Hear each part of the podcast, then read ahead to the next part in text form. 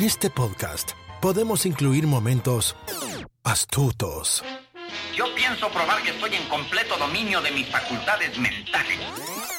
podemos incluir melancolía o incluir secretos de película. I see dead people. Queremos que te quedes a escuchar. ¿Qué te pasa, Mafly? ¡Gallina!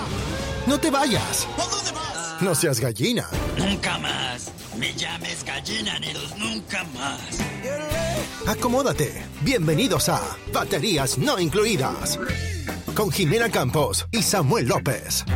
Únete a la aventura. Un podcast dedicado a la cultura pop del cine y televisión que hicieron historia. Vamos a llevarte por un túnel del tiempo audiovisual lleno de recuerdos y grandes momentos. Prepárate un buen asiento, palomitas, algo para tomar, porque así comenzamos. Baterías no incluidas. Arranca. Bienvenidos. ¡Eh! Bienvenidos al episodio número 22 de Baterías No Incluidas. Yo soy su anfitriona Jime Campos y frente a mí, Sammy López. ¿Cómo estás el día de hoy, Sammy? Ay, muy contento, Jime, como cada semana de estar aquí, poniéndonos al día en estas cosas de la cultura pop. Muy bien, pues el día de hoy tenemos tres películas, dos películas y una serie que vimos en la semana. La primera película que vimos fue Agentes 365 o Las Agentes 365 o algo así. En inglés se llama The 355. Ujú. Empezamos a ver por ahí en Netflix una serie que nos recomendaron mucho llamada Archivo 81. Y terminamos este fin de semana con una película porque está de moda el tiempo del amor y la amistad o el tiempo de amar, ¿verdad Samuel? Tiempo de amar. Tiempo de amar. Es tiempo De meditar. de amar. Todo un clásico de Azteca 7 allá en esos tiempos navideños. ¿Por qué no sabemos esto? No sé, me da vergüenza. Pero cuando me lo cantas, cuando me dices tiempo de amar, De rec- meditar. recuerdo así a Claudio Yarto en los promocionales de Azteca 13. bueno, ahí lo tienes, ahí lo tienes. Entonces, como es tiempo de amar, decidimos empezar a ver una maravillosa y romantiquísima película que no tiene nada de romántico, creo yo. Bueno, sí, algo, algo de romántico, Algo y algo de romántico. no romántico, ¿no? Sí.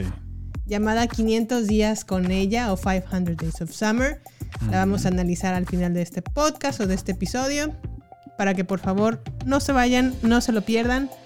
Pero empecemos sin más ni menos con Las Agentes 355.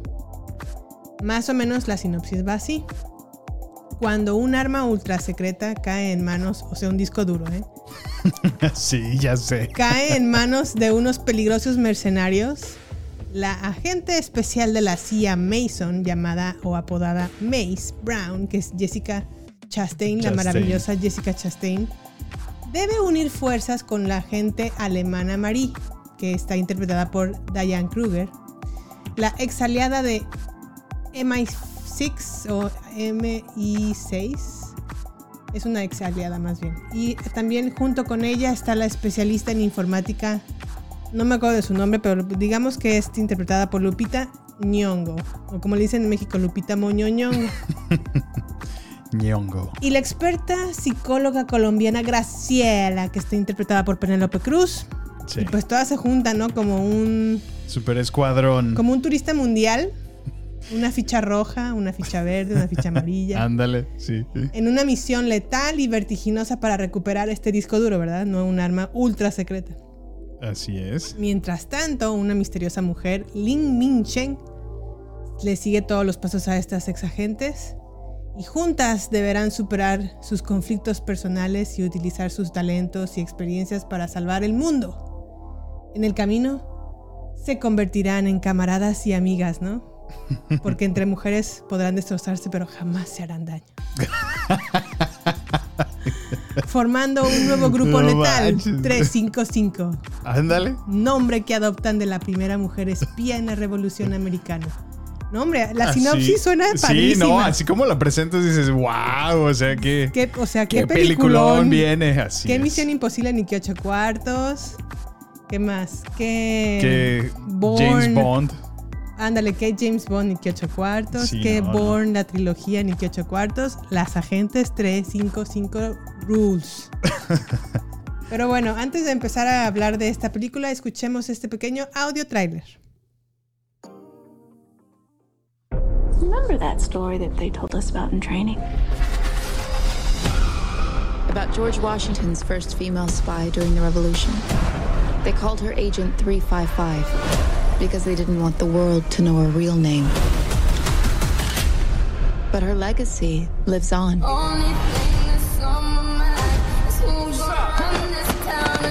We're the top agents from around the world American, British, German, Colombian, Chinese. But now we have a common enemy. They can start World War III.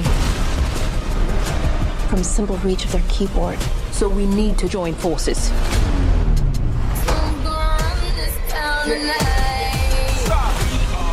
It's like half the CIA's most wanted. Always such a tough guy. I'm not an agent, I'm a therapist. They thought I would give you my secrets. Do you have secrets? We put ourselves in danger so that others are not. I'll handle the guns. Are you in therapy? I should be. You're the best in the world at what you do. You have cameras in your jewelry, comms in your earrings. You bump, I grab. The target is on the move. You're not going in there alone. We go together. I have a family. I cannot do this anymore. The bad guys are out there right now. You go home. You bring them with you. Are you under control? Are you? No.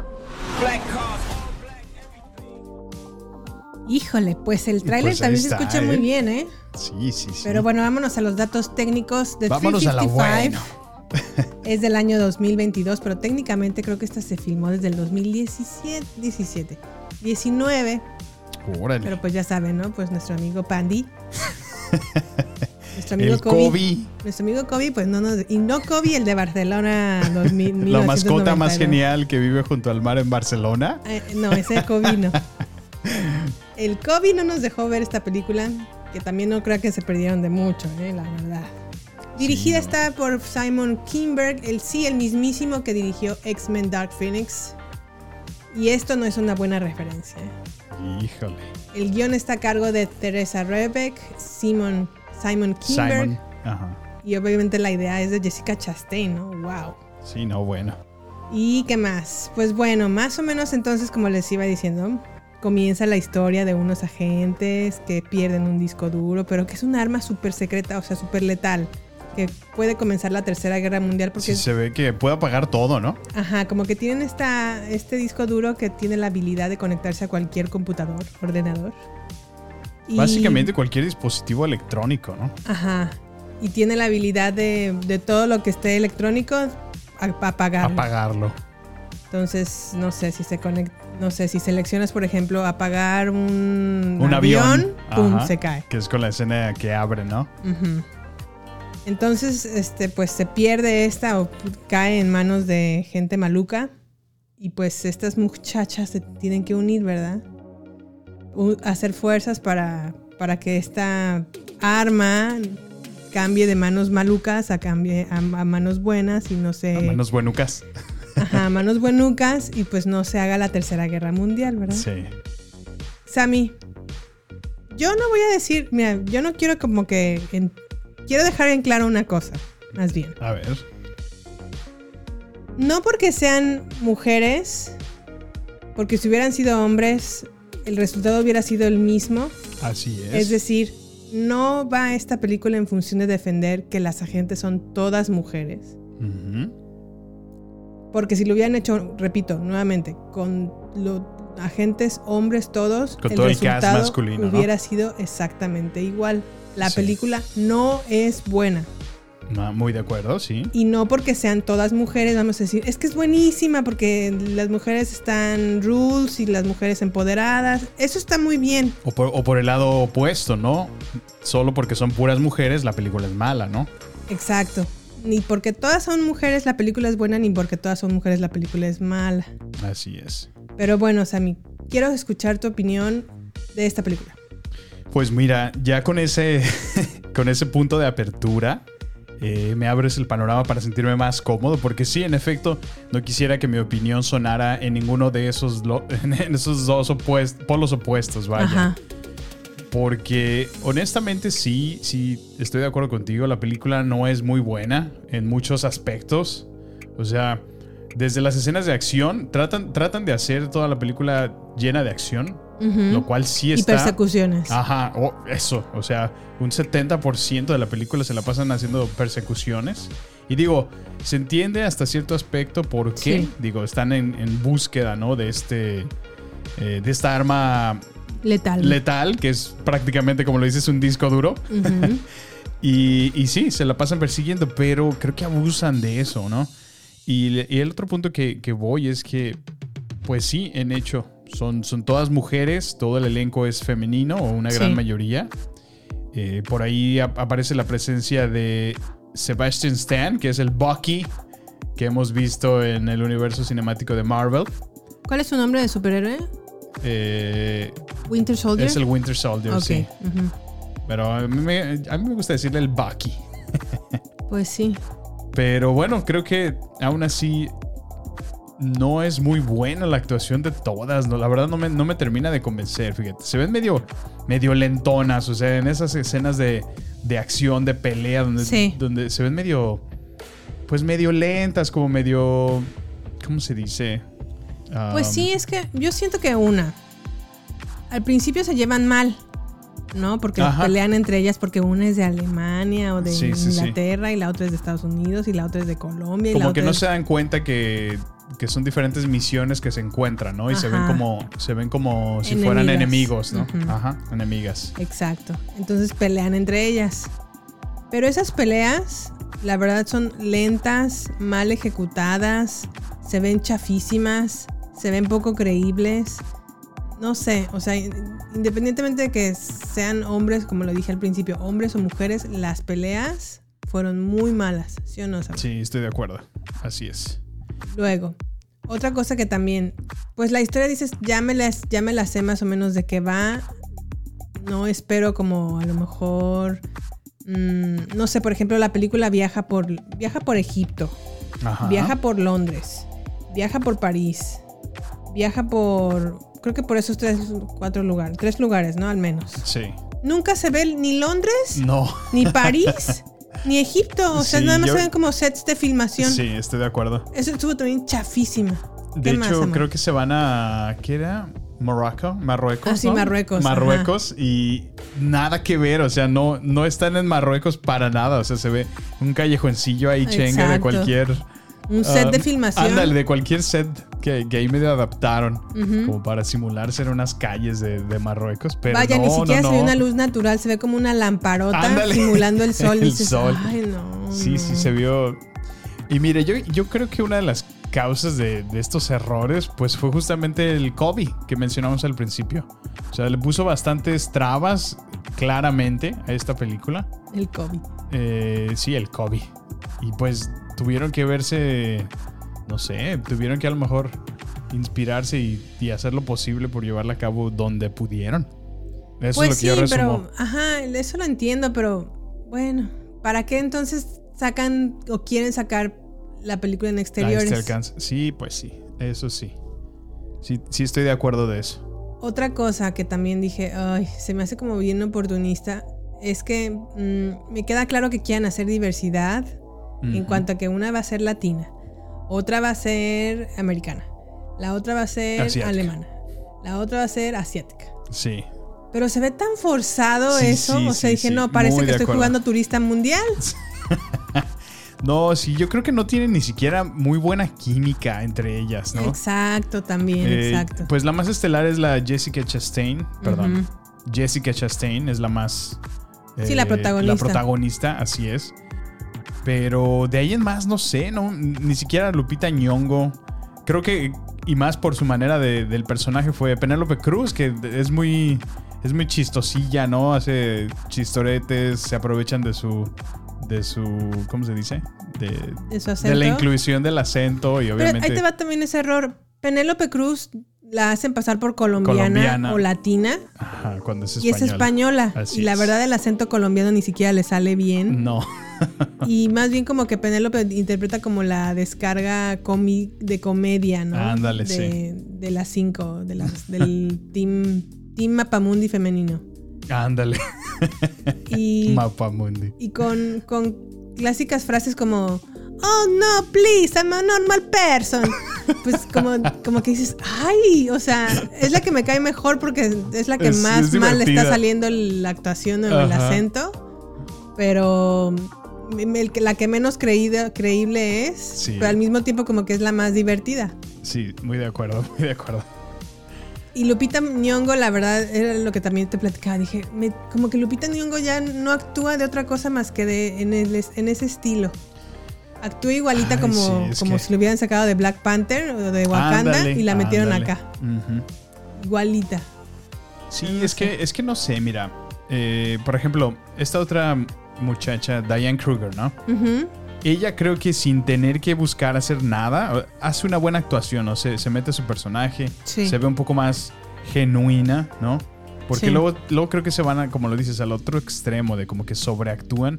Creo que ella es lo que le, le trae un poquito balance, pero aún así, cuando se junta el grupo, o sea, dos escenas anteriormente se estaban matando literal. La Sí. siguiente escena están para eso, sin ningún moretón, sin ningún nada, o sea, como nuevas, Ajá. ¿no? Ultra divas, Sí. eh, haciendo ya un equipo y tomándose unas cervezas juntas muy felices, ¿no? Ándale, dices, O sea, eso la verdad también es poco creíble ay, que o sea, suceda. qué absurdo. No, y que se- Entonces, se sientan a tomar cerveza como si se conocieran desde hace cinco Ándale, años. Así como, ay, hola amigas, hace mucho que no nos veíamos. No, sí, no, no. eso no Se, sucede. se estaban matando hace unas Ajá. dos, tres escenas.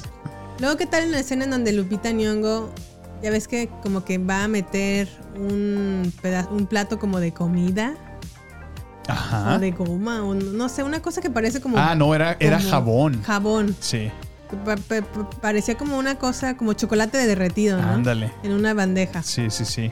Bueno, pues se toma el tiempo de elegir el platillo, Ajá. de pagar, de que le den cambio. Para entrar a una como baños de Como un hombre. establecimiento, ajá, baños públicos, sí.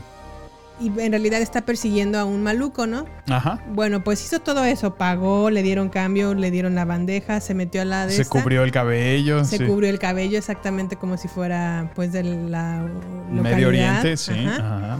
Y todavía va, identifica muy bien a la persona, al maluco que va en el baño Ajá. o en este lugar porque va caminando.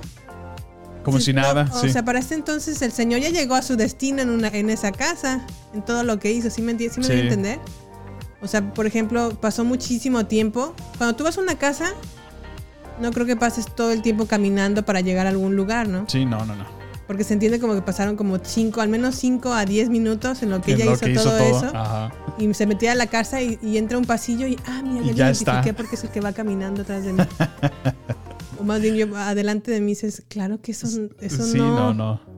Luego las peleas de Jessica Chastain, digo, la verdad es muy buena actriz. Yo la respeto mucho, me cae muy bien, se me hace muy buena actriz. Pero sus peleas con el gordito, ¿qué tal cuando se pelea con un palo?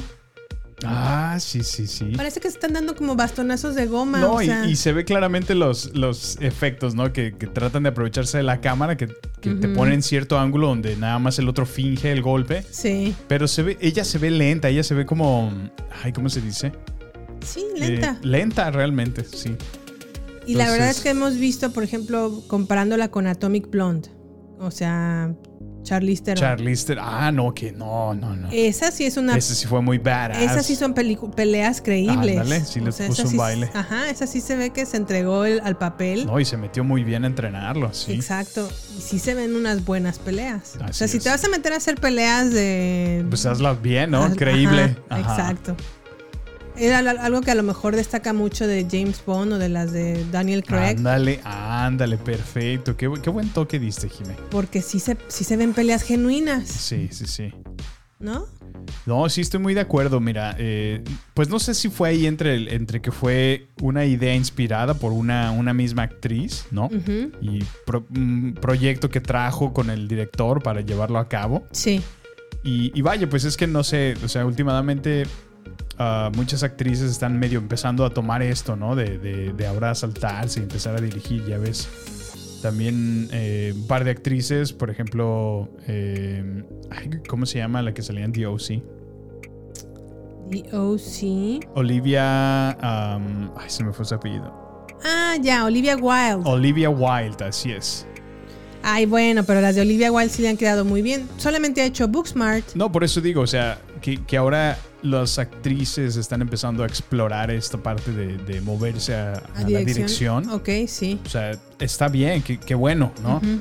Pero dedícale tiempo a construir realmente una, una buena historia, ¿no? Bueno, que cabe destacar que esta no está dirigida por ninguna mujer. Ok, bueno. Está dirigida ahí, por ahí Simon- lo tienes. Ajá. Ahí lo tienes. Está dirigida por Simon Kimberg, Ajá. que fue el que hizo X-Men Dark Phoenix, que también le quedó No, bueno, pues. fatal. Con ese currículo. no, bueno. Sí, la verdad es que eh, X-Men Dark Phoenix No, eso iba fue muy bien, esa, esa trilogía iba muy bien. Sí. Es más, la última en donde sale, Con el apocalipsis. esa ya no les quedó tan bien. Pero bueno. Pero estaba que- rescatable. Ajá, estaba Sí, como rescatable. Sí. Pero después regresaron con esta cuarta parte de X-Men Dark Phoenix. No, y no, ahí sí, no. ahí sí. O sea, estamos hablando de que Dark Phoenix, o bueno, el personaje o esta X-Men, es Sí. una de las más poderosas de todos ellos, si no es que la más. Sí, de hecho, es la, la más ah, poderosa realmente. Y no, esa, esa película también estuvo bien mal dirigida, estuvo bien mal hecha. Pero bueno, la verdad es que yo en lo personal no rescato nada de esta película. Le fue fatal en taquilla. Ah, fíjate, ¿en serio? Costó creo que 70 millones de dólares, de los cuales solamente juntó 4. No manches. Sí. Entonces perdió más de lo que le invirtió. Sí, claro. O sea, Híjole. le fue muy mal, muy mal a esta, a esta película. Vaya. No, no sabía, fíjate. Y ahora ya está en video on demand, que la verdad es donde la tú y yo la vimos. Sí. A ver cuánto recupera ahí, pero De hecho, sí recuerdo que me dijiste, vamos a verla mejor aquí porque al parecer no le ha ido muy bien en taquilla. Entonces no sé si vale la pena ir a verla. sí, no. Y qué bueno, qué bueno que decidimos entonces. Así es, pues así fue Las Agentes 355. Véala bajo su propio riesgo. No es buena, No la, verdad. Yo no la recomiendo, pero pues. Está de moda. Pero bueno, mira, yo pienso que a lo mejor para pasar un rato, si quieren divertirse en algo de acción, pues bueno, es lo creo, es, es creo lo único que es un poco rescatable, pero no esperen mucho. Pues sí, Está la verdad palomerilla. es que. Y, y todas son buenas actrices. Eso es lo que como que me destaca. Dije, mm, siendo todas buenas actrices, no sé por qué no armaron algo mejor. Algo mejor, sí. Pero bueno, esperemos que Pues pronto bueno. llegue una de, su- de superespías que sí sea de mujeres y que esté buena realmente, o sea, se- tenga una buena historia. Claro. Como lo dije al inicio, independientemente de que sean hombres o mujeres, si la Sí. historia no es buena, no se va a justificar así como ay, vamos a darle chance porque son mujeres. Son mujeres. No, Sí. Como la de Ghostbusters, la versión femenina. Ah, sí, también, fíjate. Yo le esperaba Ándale, mucho. Qué buen ejemplo, muy buen ejemplo. Ajá, y Pero tuvo una muy mala historia. tuvo una Y si hubieran traído el mismo elenco original, hubiera sido muy mala. Exacto, Así exacto. es, O si muy hubieran sido cinco nuevos cazafantasmas, o perdón, cuatro, o no sé cuántos. son, Inclusive hasta adolescentes, ¿no? Hubiera sido igual de mala porque no era una buena historia. Así es. Pero bueno, pasemos a Archivo 81 de Netflix. Esta serie nos la recomendaron mucho nuestros, nuestra audiencia, así como, ¿ya vieron Ar- Archivo 81? ¿Ya vieron Archivo 81? Sí, ¿verdad? A ver, pues yo Vamos honestamente no la quería ver porque me recordó cuando vi el avance del tráiler. Dije, ay, va a ser como tipo el proyecto de la bruja de Blair. Y a mí Ah, nunca sí. me gustó esa película. Digo, soy ¿No te de los noventas, pero nunca me gustó. Fíjate que a mí se me hizo como original esa película, pero sí, me, choca, me choca de esa película que no, no pasa nada. O sea, el 80% de la película solo estás viendo a los tipos la cámara en haciendo... movimiento horrible. Ah, eso sí te marea, ¿no? Como que estés... Ay, ya, Eso me favor". molesta, me molesta Sí. mucho. Y esto me sonó como que iba a ir para allá. No fue así. Afortunadamente no, así es. Creo que hacen un buen juego de, de las cámaras, ¿no? Entre estar en una toma estable, convencional, y entre lo que están contando con la Sí. historia. Y la sinopsis va más o menos así. Eh, un muchachón contratado para restaurar una colección de cintas, que es un archivista en realidad, termina convirtiendo la obra, bueno, restaurando la obra y las investigaciones de una cineasta en un objeto en el objeto, perdón, de un peligroso culto. Híjole. Pero antes de seguir con esto del culto y de las cintas y las restauraciones, escuchemos este pequeño audio tráiler.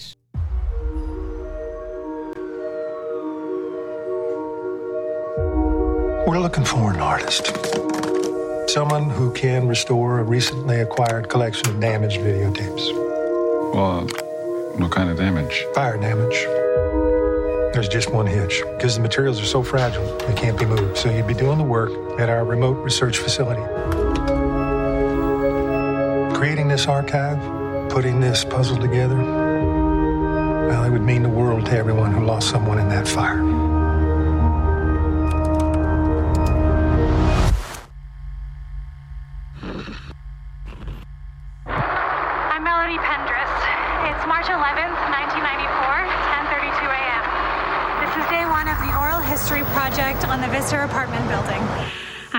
Gonna go knock on some doors. Wish me luck. You hear it? Hear what? There's something in this place that calls to you. Hello? Hello?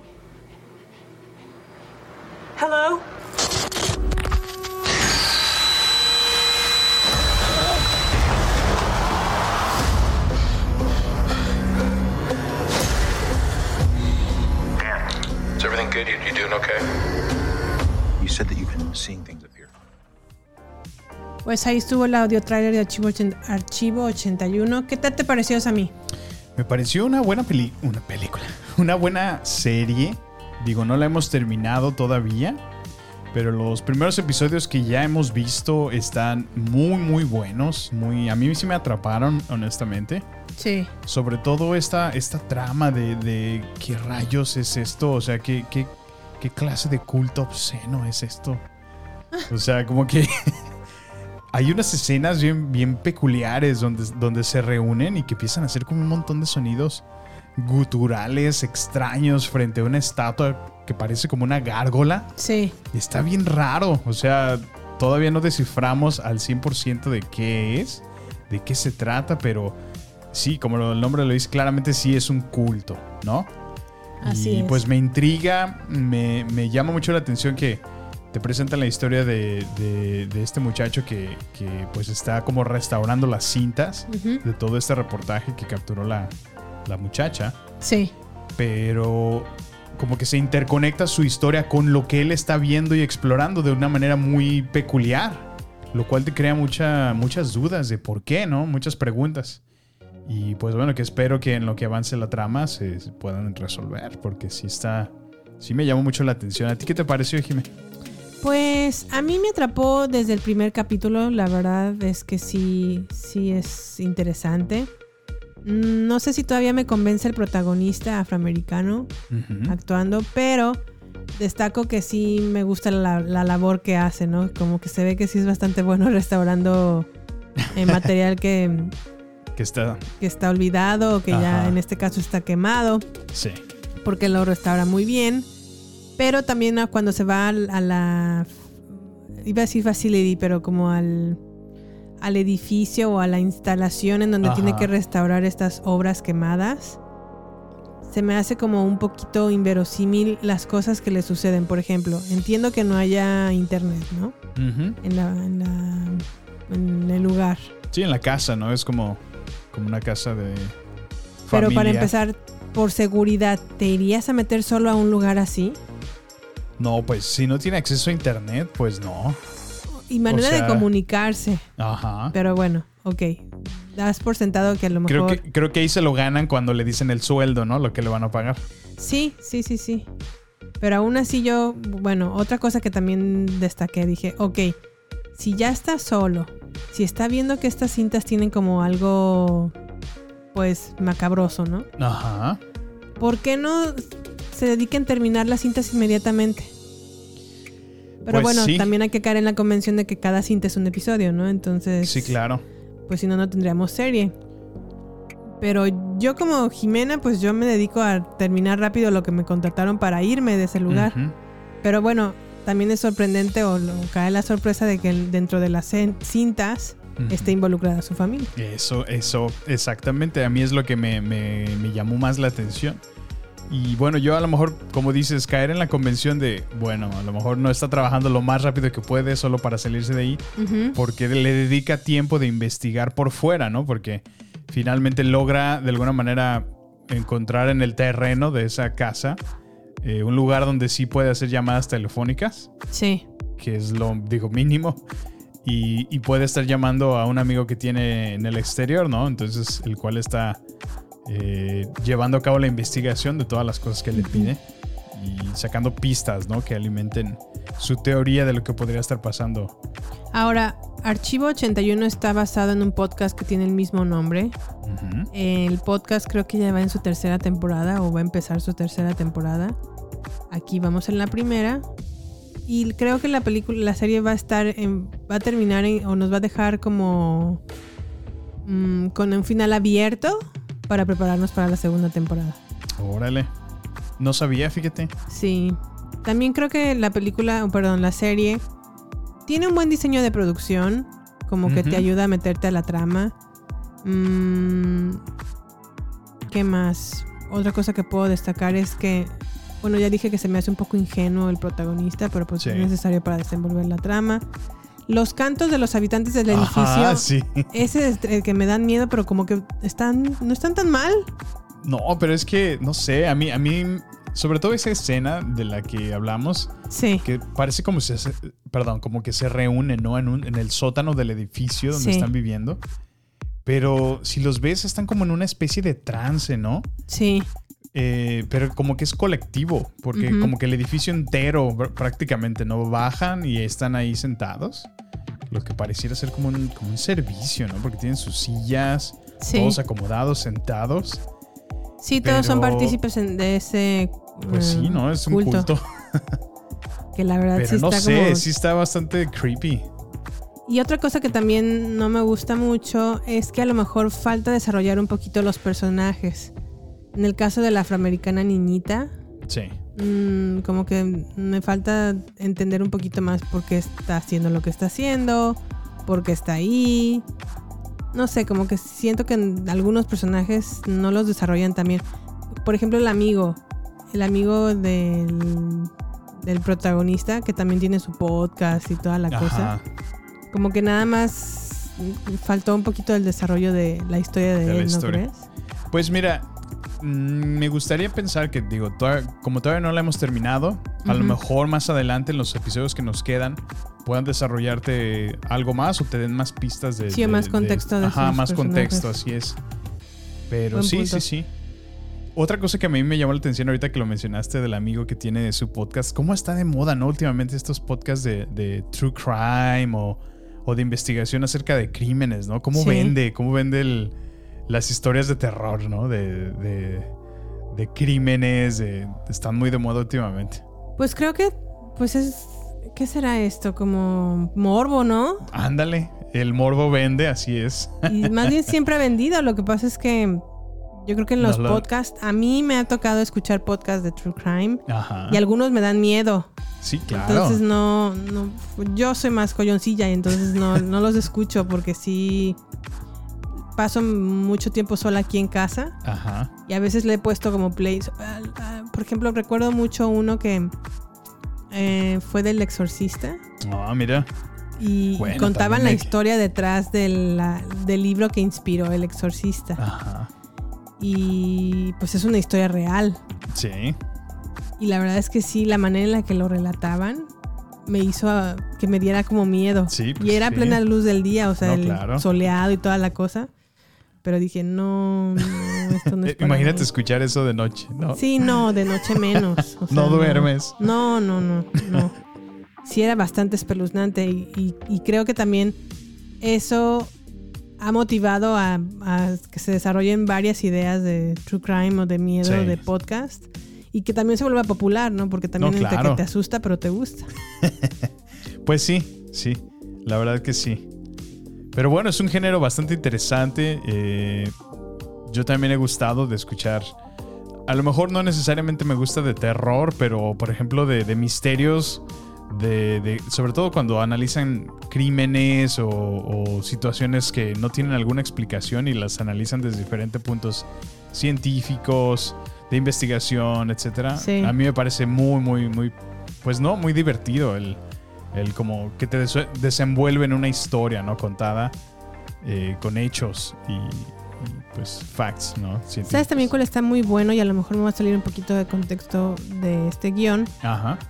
Hay un podcast que se llama Catch and Kill con ay, este periodista Ronan, Ajá. en el cual en cada episodio habla de cómo hizo su investigación periodística para destapar todas las cochinadas que hacía Harvey Weinstein, Fíjate.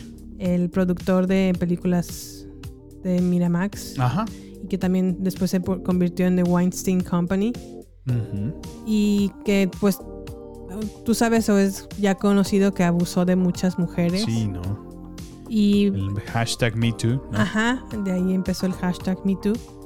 Pero aquí en este podcast pues te va diciendo episodio por episodio cómo empezó su labor periodística y las cosas también que sufrió porque también lo, lo seguían, lo Ah, hostigaban, no, sí, claro. lo amenazaban. Sí, de la que verdad. si salía a la luz todo lo que estaba haciendo, o sea, le iba muy muy mal, pero porque los mandaba este señor. Está muy interesante y está, pues, no está largo, creo yo. No, no, no recuerdo exactamente cuántos episodios son. Pero se llama Catch and Kill con el apellido Ronan. No me acuerdo su primer nombre porque tiene un nombre como peculiar. Ok. Está muy, muy, muy bueno y se lo recomiendo mucho. No, pues qué chido. Vamos a darle una oportunidad. Sí, pero bueno, así fue Archivo 81. Vamos a platicarlo, a retomarlo una vez que hayamos terminado la serie. Para ver si nos gustó el final, si a lo mejor mm, vamos a seguir viendo la segunda temporada o más bien le decimos gracias por participar. ¿no? Para la próxima nos vemos. Pero bueno, vámonos entonces a esta sección de redes sociales y regresamos. No queremos que te pierdas nada. Por eso, te invitamos a sumarte a nuestras redes sociales. Twitter, Instagram y Facebook. Encuéntranos como Baterías Podcast. Cine, series y mucho más solo con nosotros. Con Jimena Campos y Samuel López. Agéndalo. Nos encontramos en redes sociales. Baterías Podcast. Pues recuerden seguirnos por favor en nuestras redes sociales arroba baterías podcast en Instagram, Facebook y Twitter. ¿Cierto, Samuel? Ahí estamos para su servicio a la comunidad. Baterías no incluidas al servicio de la comunidad. Solicitamos información para lo ¿Te acuerdas? Sí, para localizar. Canal 5. Sí, muy a bueno. la niña Jimena Rodríguez Campos. Se le observó, no, se le Le fue vista por última vez portando una playera una de camisa de los Beatles, unos jeans y unos tenis blancos. Ay, qué tiempo. Sí, ¿verdad? Pero empecemos nuestro tiempo de amar nuestra ah, pues sección del amor y la amistad. ahorita, ahora que ya comenzó el mes del amor y la amistad. Bueno, técnicamente estamos en los últimos momentos de este mes. Sí, Y pero para cuando salga este podcast ya estaremos, ya, en el mes del amor y mes. la amistad. Muy cierto, muy cierto. ¿Ya están preparándose con su amigo secreto? Sí, yo ya. Yo no. Ah, no, yo, yo ya, ya me estoy preparando también. Muy bien, muy bien. Pero sí extraño tener como un amigo secreto que me dé un montón de chocolates. De dulces. Pero yo creo que mejor no Samuel, ¿Quieres que te mande unos chocolates por, por FedEx? No, porque una, ya tengo un montón de chocolates en la casa y estamos como Sí, tratando de bajarle el azúcar porque, ay, qué, qué bárbaro. Qué bárbaro el azúcar. Es muy maluco. Sí, qué bárbaro. Yo también, bueno, me uní al reto de poder bajarle y, y me ha costado. Qué bárbaro.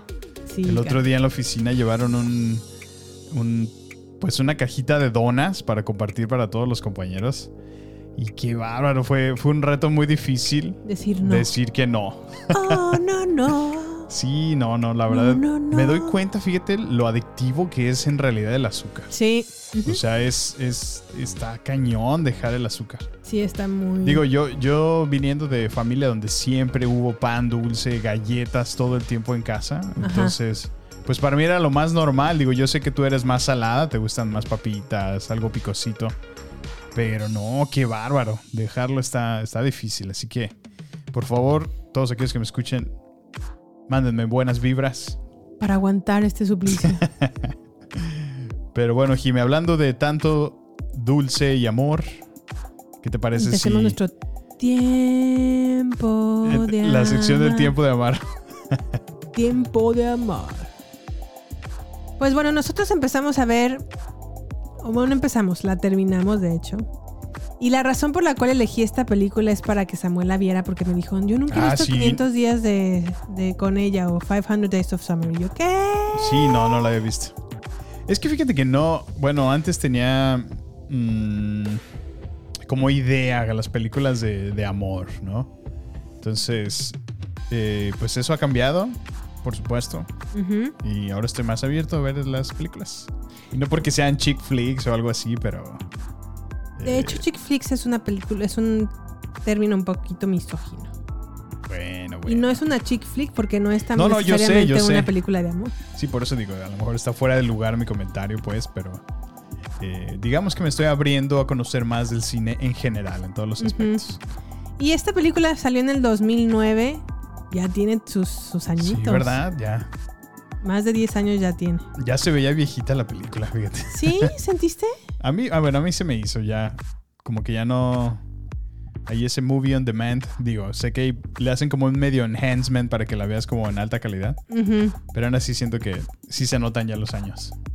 Bueno, pues 500 días con ella o 500 Days of Summer cuenta la historia de Tom y Summer, o verano. No, Summer. Entonces, Verano. Tomás y verano. Tomás y verano, ¿no? Pero Tom es un hombre muy romántico, ¿no? Que sigue creyendo en la noción de un amor transformador, que está predestinado por el cosmos y que lo debe de golpear como un rayo de luz una vez en su vida. Y Summer, o verano, y es completamente lo opuesto, ¿no? Ella no cree en el amor, no cree en un flechazo, en la No creen relaciones, ¿no? Ajá, como que no creen en el amor a primera vista, para nada. Sí. Los dos tienen como un background di- diferente, mientras que Summer, sus papás están divorciados y quedaron muy mal. Tom, los papás de Tom también están divorciados, pero no quedaron tan mal. Ok. Y pues bueno, la, la- el amor o la mecha se enciende desde el primer día cuando Tom, que en realidad es un arquitecto, pero está convertido o, o trabaja más bien en un sensibilero escritor de tarjetas de felicitación, o sea, como de esas tarjetas en las que... Felicidades por tu cumpleaños, que cumplas muchos Ah, años sí, más. sí. O, Las clásicas Hallmark, ¿no? ajá, las típicas tarjetas de felicitación o de, de todo. Sí.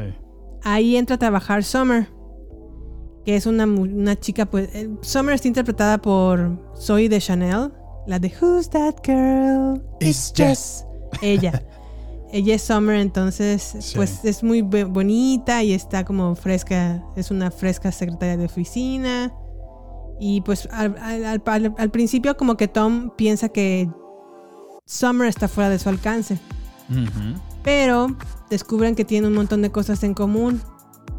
Y a partir de eso empieza como una etapa de enamoramiento, de citas, de sexo, hasta una separación, recriminaciones y redención, lo cual todo suma- se suma en un caleidoscopio retrato del por qué y del cómo seguimos esforzándonos de un modo tan risible y rastrero para encontrar el sentido al amor y esperar convertirlo en una realidad.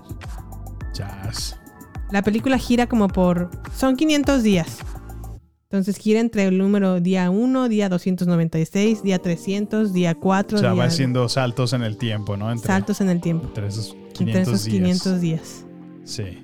Samuel me dijo un día, no la he visto y yo creo que es una película que es importante que... Porque quería como entender o, o ver su punto de vista. Yo la puedo ver desde el lado de Summer o desde el punto de vista de una mujer.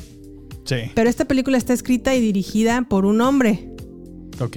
Y la película empieza así como con una frase de, esta película está inspirada en eh, personajes ficticios, cualquier personaje o cualquier evento parecido con la realidad es mera, Es mera coincidencia.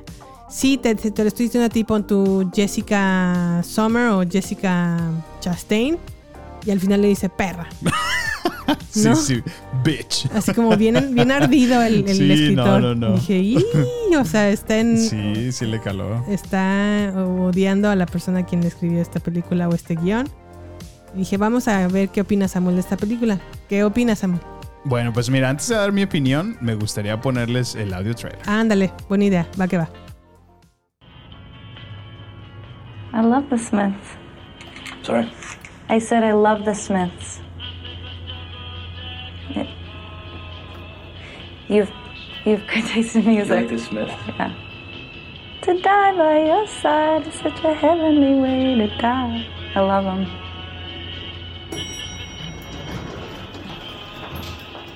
Holy. This is a story of boy meets girl.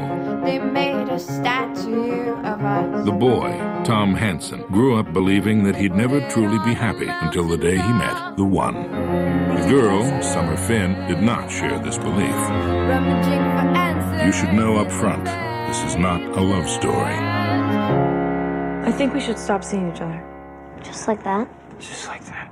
Start from the beginning and tell us what happened. I tried to talk to her in the copy room. She's totally not having it. Maybe she was just in a hurry. And maybe she's an uppity, better than everyone super skank. In college, they called me perfectly adequate Hanson. They used to call me anal girl. I was very neat and organized. See you have a boyfriend? No. Who needs it? We're young, might as well have fun while we can. and- Wait, wait. What happens if you fall in love? You don't believe that, do you? What? It's love, it's not Santa Claus. I think it's official. I'm in love with Summer. I love how she makes me feel.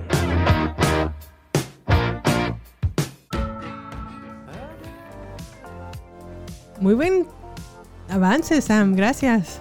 Ay, Sí, estuvo, estuvo interesante, ¿no? Desde el trailer ya como que te, te atrapa. Tiene buena música, ¿no? La Sí, película. me encantó la música, está buena. Pero pues bueno, entonces Summer llega a trabajar con al lugar de trabajo de Tom. Tom se enamora de ella porque tienen gustos en común. Sí. Y ahí empieza la Pues, historia de amor. Le atrapó inmediatamente desde el momento en que le, le gustó la misma música que a Sí. él le gusta, ¿no? Dice, Ujú. "Wha- ¿what? y eh, cabe resaltar que Tom es interpretado por Joseph Gordon-Levitt. El mismísimo Robin de las películas o la The trilogía de, Knight, ¿no? de Batman, ¿no? Ajá, así es. De hecho sale en Dark Knight Rises. Sale en la Um, última parte, ¿no? Sí, sí, sí. Sale en Inception. Salen, ahí es donde yo lo recuerdo mucho en Inception, justamente. Uy, no, yo lo recuerdo en un montón de películas. Sí, ya, es, ya lleva tiempo. Joseph, Hay una que era Joseph. Don Juan, ¿no? Se llamaba en español. Don John, sí. Don John, sí. Con Scarlett Johansson, ¿no? Ándale. Esa no la he visto, pero sí sé más o menos de qué se trata. Sí. Y Zoe de Chanel, pues también es. No, pero estaba. Es Chloe, ¿no? Ah, perdón, sí, so- soy de Chanel. Ella es Summer. Sí, sí, sí. Y sale una pequeña niña que se llama Chloe Grace Moretz, que ahorita ya es una adulta. Sí, claro, pero estaba muy popular, ¿no? En los adolescentes. Ay, bien tierna, que está de niñita. Sí. De hecho, ella, ella la hizo en. ¿Cómo se llama esta película? De superhéroes. Eh, Ah, Kikas. Kikas, así es. Está chida. Ha salido en un montón de películas también, Chloe. Sí. No muy buenas, pero le, le está echando ganas la muchacha. Pero bueno, regresando a la, a la pregunta, ¿qué pensé? ¿Qué me pareció esta película? Me pareció una película bastante interesante. A ver. Eh, pues no es la clásica historia de amor y no esperaba otra cosa. Digo, ya desde el principio te dicen, esto no es una historia de amor. Y no, en efecto, es una historia de desamor. Y de alguna manera sí me conecto mucho con, con el personaje de Tom. Ujú. ¿Porque es un Eh, romántico o qué? Pues no tanto porque es un romántico, sino que he estado así como él en situaciones donde de la nada han, han, pues bueno, en, en relaciones a lo mejor, donde así de la nada ocurren pleitos, ocurren conflictos y, y nunca tienes una explicación del qué pasó, por qué. Simplemente solo reaccionaron así y te deja muchas preguntas y, y- y, pues bueno, yo creo que es o sea, como te identificaste la por cómo, parte- por cómo se comportaba Summer en algunos momentos. Así es, sí, sí, sí. Muy de acuerdo. A lo mejor no estaré completamente de acuerdo en, en él y en cómo él lidia con algunas cosas en, en particular. Pero sí, como que me, me conecté mucho con, con la situación, eso de cómo Summer reacciona con él. Sí. Y pues bueno, me pareció también muy realista, ¿no? A veces creo que tendemos a, a romantizar mucho, a idealizar, vaya, las, las relaciones, ¿no? O la idea de cómo debería ser una relación perfecta. Sí.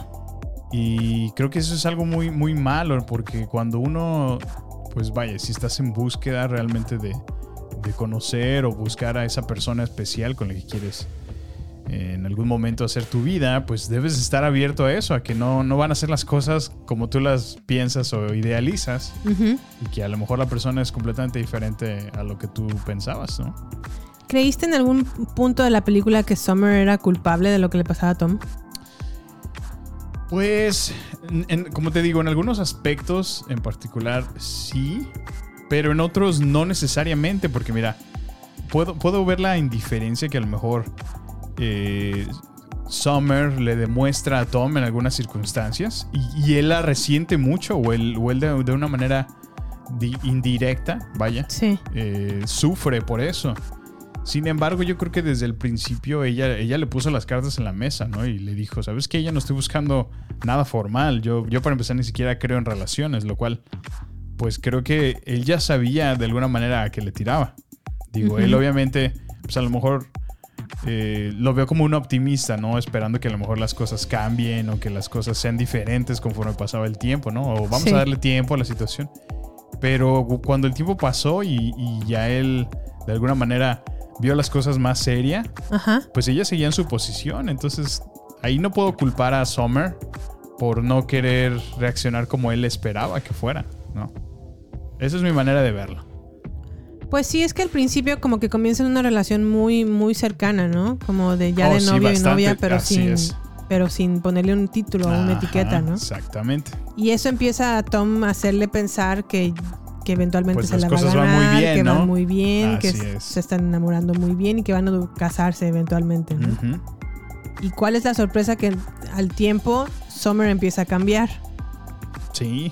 y empieza como a desenamorarse, como a perder interés, empiezan a pelearse Y luego a reconciliarse y, y, luego otra vez a pelear. y luego otra vez empiezan a pelear. Hasta que un buen día pues termina, ¿no? Oficialmente, hasta que ella le dice, ya no quiero seguir contigo y creo que debemos de terminar. Y entonces aquí empieza como la parte de Tom en donde empieza como la odio, este nunca lo hubiera conocido. Sí, sí, sí. Pues el resentimiento, ¿no? El, el... Es que siempre, digo, te digo que por eso me gustó esta película porque como que es realista, ¿no? O sea, es eh, lejos de, como te digo, romantizar todas las películas de, sí, se, se, se encontraron, tuvieron un problema, lo solucionaron y vivieron felices para siempre. Ajá. Me- me- a mí lo que me encanta de esta película es eso, el realismo que te proyecta de, de- en algunos momentos, pues sí, hasta me sentí frustrado por, por él, porque digo, no manches, es que sí, en serio, a veces llega a pasar eso, que, Sí. que tú estás dando todo de alguna manera, ¿no? O, o entre comillas, intentando dar lo mejor de ti para que las cosas funcionen o Sí. para que esa persona te corresponda y no, o sea, simplemente no funciona así, ¿no? A Sí, veces, un- como dices, la, la otra persona no va a estar eh, conectada con lo, lo que tú sientes y, y no, no la puedes forzar, no puedes forzar que, que la otra persona te ame, te quiera, ¿no? Hay una, bueno, ya ves que se empiezan como a desenamorar poco a poco hasta que Summer lo termina. Sí.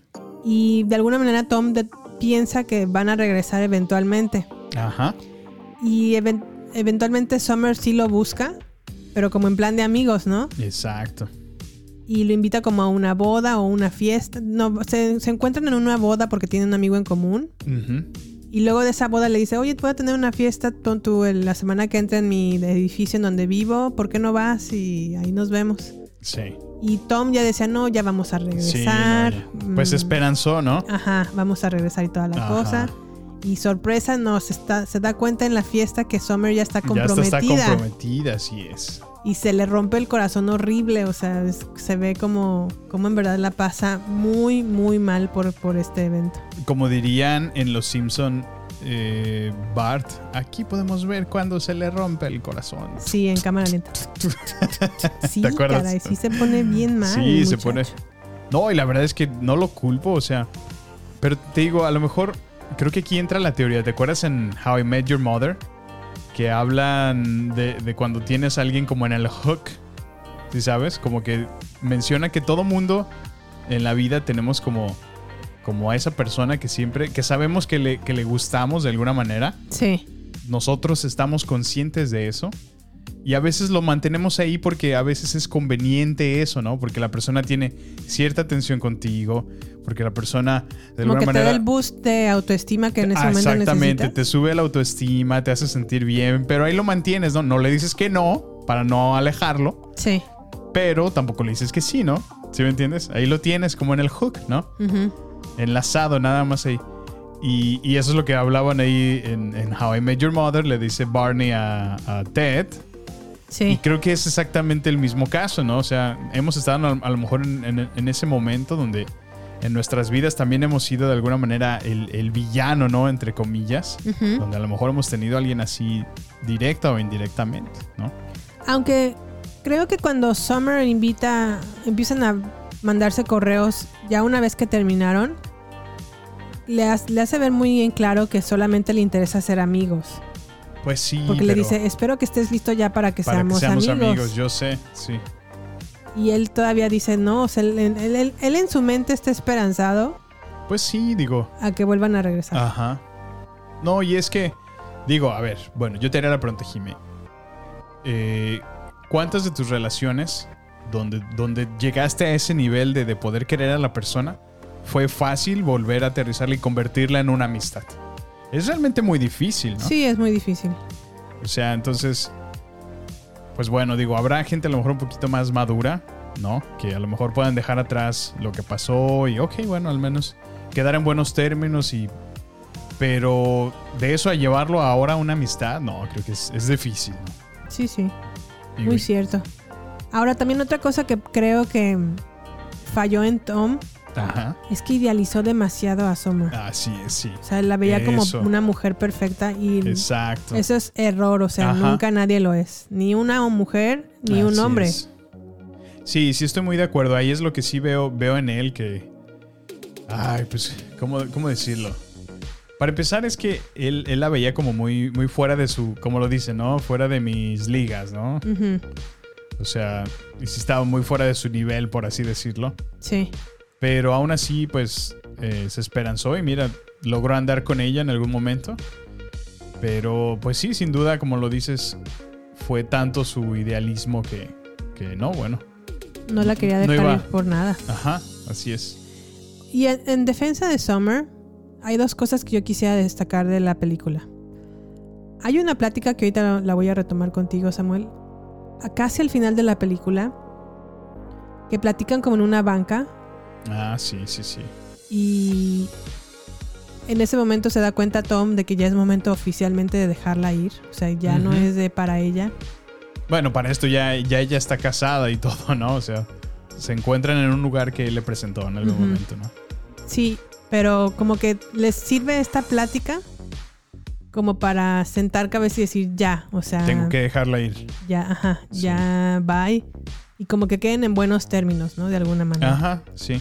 Ahorita la vamos a retomar esta plática, pero otra cosa que también me gusta de la película es que Summer siempre vio a Tom como un arquitecto con talento, Fíjate. cosa que Tom nunca nunca vio para sí mismo. Ujú. Él se creía como muy fracasado en su profesión y, de- y por eso no la ejercía. Sí. Y en cambio Summer como que poco a poco le, le fue evidenciando que él era muy, muy era buena. talentoso. Ajá, buen arquitecto. Y de alguna manera, si lo ves desde cierta perspectiva, creo que Tom debería de estar agradecido con Summer de que su relación le sirvió para despertar Así es. Sí, muy de acuerdo. y dejar a lo mejor su, em- su empleo que no lo llevaba a ningún lado y retomar su, su carrera Su como carrera. arquitecto que, se vi, que evidentemente se ve que le apasiona. Sí. y que este a lo mejor sirvió para que despegara. Ujú. O sea, esta tristeza y esta depresión, porque hay una escena en donde se la pasa comiendo Twinkies y whisky y está borracho Por todo el días tiempo. y días. Por días y Sí, sí, días. sí. Pero todo eso le sirvió para despegar y llevar, llevarse, llevar su vida a otro nivel. Muy de acuerdo, sí. Y a veces es lo, lo que, lo que mm, quiero destacar, es, es algo que me gusta de esta película, porque necesitas pasar por cosas a lo mejor muy fuertes o tristes o deprimentes, pero a lo mejor son cosas que necesitas para tu vida, Sí. para llegar a otro punto en donde vas a ser mucho más Mejor, feliz y ¿verdad? mu- Sí. te vas a sentir mucho más realizado de lo que originalmente estabas, ¿no crees? Claro. Pues mira, desde estoy de acuerdo con lo que dices, muy, muy, muy de acuerdo. A mi manera de verlo, eh, pues yo a veces pienso que, que hay personas que se cruzan en tu vida y a lo mejor cuando tú las conociste, creíste o pensaste que iban a ser con un motivo o con una razón. Pero a veces luego esas cosas cambian, ¿no? O, la- o- o hasta la relación queda atrás, la, la relación queda lejos, ¿no? Por Sí. distancia, por lo que sea, ¿no? Ya, ya estás en otro entorno, en otra, hasta en otra ciudad, no lo sé. Pero a veces siento que las personas que se cruzan en nuestras vidas tienen un papel primordial y tienen un papel en el momento justo en donde las conoces. Sí. Y de alguna manera te van a, te van a tener de alguna manera un- una razón o un motivo del por cual conociste a esa persona. A mí me gusta pensar que, que todo mundo necesitamos de todos. Y, a Sí. lo, y a lo mejor hoy yo voy a conocer a alguien a quien puedo yo ayudar, hoy, hoy, en el presente. Y quizás a lo mejor el día de mañana esa persona, cuando yo necesite ayuda, a lo mejor él va a estar ahí o a lo mejor no. Pero a lo mejor él en algún momento o en alguna otra circunstancia va a encontrar a alguien más donde ahora él pueda eh, ayudar a otra persona, ¿no? O sea, a mí me gustaría... Y, y aquí lo veo en esta película, donde realmente a lo mejor él pensaba que era el amor de su vida y que iban a vivir felices juntos para siempre. Pero Sí. no, a lo mejor el objetivo de, de encontrar a, a Summer era solamente eso. El poder reencaminar, eh, perdón, reencaminarlo a su carrera y que retomara la vida eh, profesional que a lo mejor nunca había tenido. Y que tenía en mente a tomar, Así que es. nunca lo hizo. Sí, sí, sí. Hablemos un poquito de la plática que tuvieron en la banca al final de la película, Sam. Ok. Mm, a mí me gusta mucho esta plática porque creo que le da justicia a Summer porque la película está enfocada a hacer ver a Como Summer como la mala Ajá, sí, sí, sí. y ver a Tom como el bueno. Yo creo que los dos aquí son como los culpables. Sí. Y creo que dentro de los dos, Tom es el más culpable de que Summer. Porque Summer al final de cuentas nunca le dice mm, que quiere una relación en serio. Y también lo termina cuando sabe que ya no es. Que ya no, que ya no lo quiere. Muy de acuerdo, sí. Y en cambio Tom se aferra a ella. no importa es. qué. A pesar de que. Y luego como que se aferra y al mismo tiempo como que la odia, ¿no? Ajá, sí.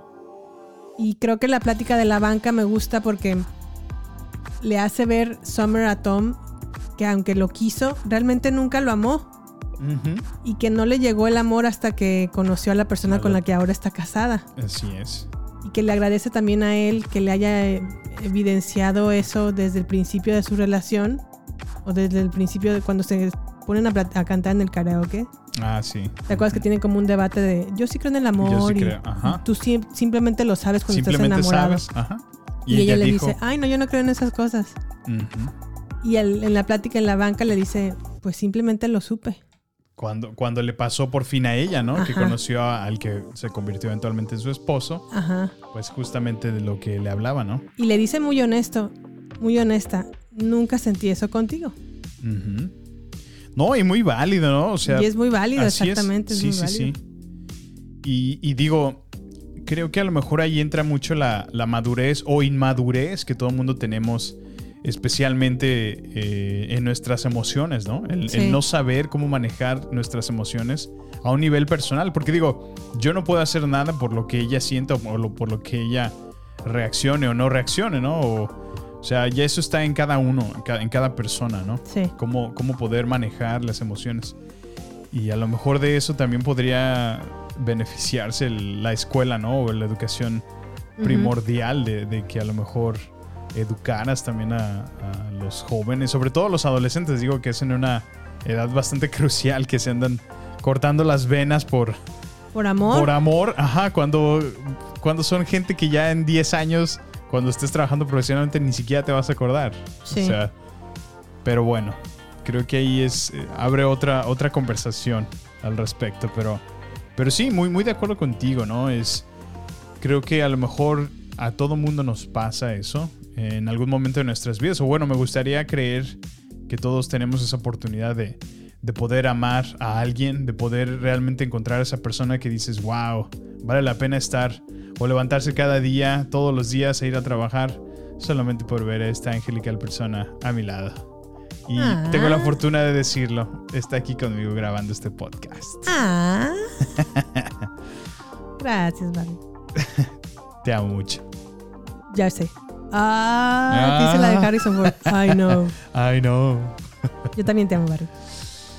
Oye, Pero bueno, pero vámonos entonces a frases mama- mamalucas, ¿no? tenemos frases mamalonas con Samuel López. Y bueno, en esta semana en Frases Mamalonas con hoy Samuel López, voy a traer una frase que me encantó de esta película, la cual va así. Odio a Summer, odio sus dientes, tor- dientes torcidos, su peinado de 1960, odio sus rodillas huesudas, odio su lunar en el cuello que parece una cucaracha, odio la forma en que se moja los labios antes de hablar, odio el sonido de su risa. Es más, odio esta canción. Ay. Pero bueno, ya en serio. Eh, Pero antes la amaba. Ajá, amaba o sea, a Summer, amaba sus dientes creo- torcidos. exactamente. Creo que lejos de eso, lo que trae esta, esta cita, Reflexión. esta reflexión es que expresa realmente lo, lo profundo que la conocía, ¿no? Lo mucho que te puedes adentrar a conocer a una persona. Digo, si eventualmente se convierte eh, en algo diferente a lo que uno esperaba o quería, pues bueno, no, no tiene por qué ser así, ¿no? O sea, uno se queda con los momentos buenos también reflexiona en los malos, ¿no? Sí, yo creo que te tienes que quedar de una relación con los momentos buenos y los malos. Así es. Entender que te- tuviste cosas buenas y malas con una persona y que por malas terminaste por X o Y. Pero siempre también recordar las malas. Porque tendem- tendemos a idealizar y a recordar solamente lo mejor. Y ahí vamos, de que Ahí no vamos. soltamos a la persona por más de que ya ni nos quiere, y ahí seguimos, y ahí seguimos, y ahí seguimos, y pues no. Y pues no. Y creo que es justo ese un buen punto que dices, porque luego a veces terminamos una relación y estamos, ¿no? Chille, chille, chille. De, ay, cuánto lo extraño, era genial, era todo. Pero no, a veces también, hay- como lo dice, ¿no? Hay que reflexionar también en las cosas malas. Ujú. También qué pasó, qué pasó mal, qué estuvo mal. ¿Qué te hizo? Para, para encontrar un balance y decir, ok, bueno, pues no, no se hizo o no fue como yo hubiera querido o esperado en esta relación. Ujú. Pero pues eso no me va a derrumbar, ¿no? No me va... Ahora sí que como dice el dicho, nadie se muere de amor, ¿no? Sí, a mí me gusta mucho 500 días de, de ella o 500 Days of Summer. Ajá. Se me hace una película muy realista y pues bueno, me dio mucho gusto verla después de muchos años.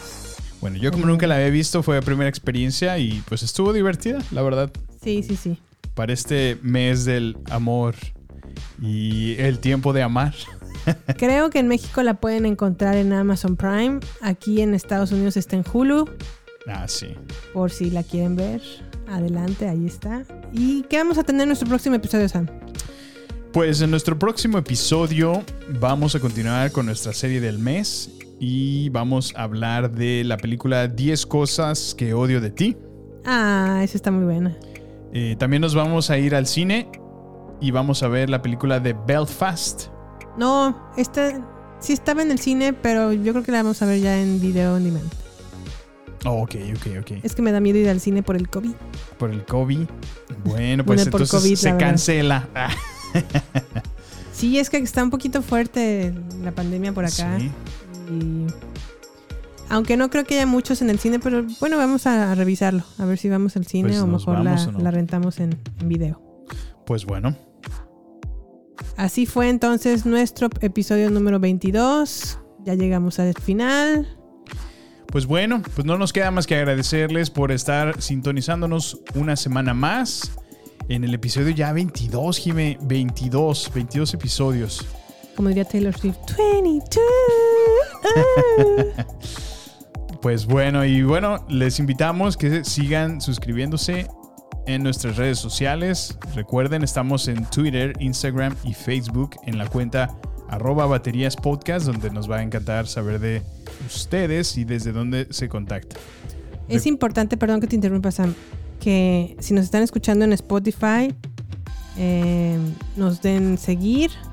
Si están en Apple Podcast, le den una palomita para seguir nuestros podcasts y les, les llegue la notificación de que ya tenemos, Ya un nuevo tenemos- episodio. Así es. Y bueno, recuerden que también tenemos ahora un correo electrónico, el cual es baterías no incluidas podcast arroba gmail.com, todo junto y con minúsculas. Para que por favor nos escriban y nos hagan saber qué quieren que veamos. Y pues sin más por el momento nos despedimos. Muy buenos días, tardes o noches según sea la hora en la que nos están escuchando. Y nos vemos en nuestro próximo episodio. Nos vemos hasta la próxima. Besototes. Bye. Este es el final solo por hoy. Hasta la vista, baby. Prepárate para más acción, misterio y seguir descubriendo las mejores escenas y secretos del cine y serie. Solo aquí, en nuestra próxima entrega, Baterías No Incluidas Podcast, con Jimena Campos y Samuel López. Hasta la próxima.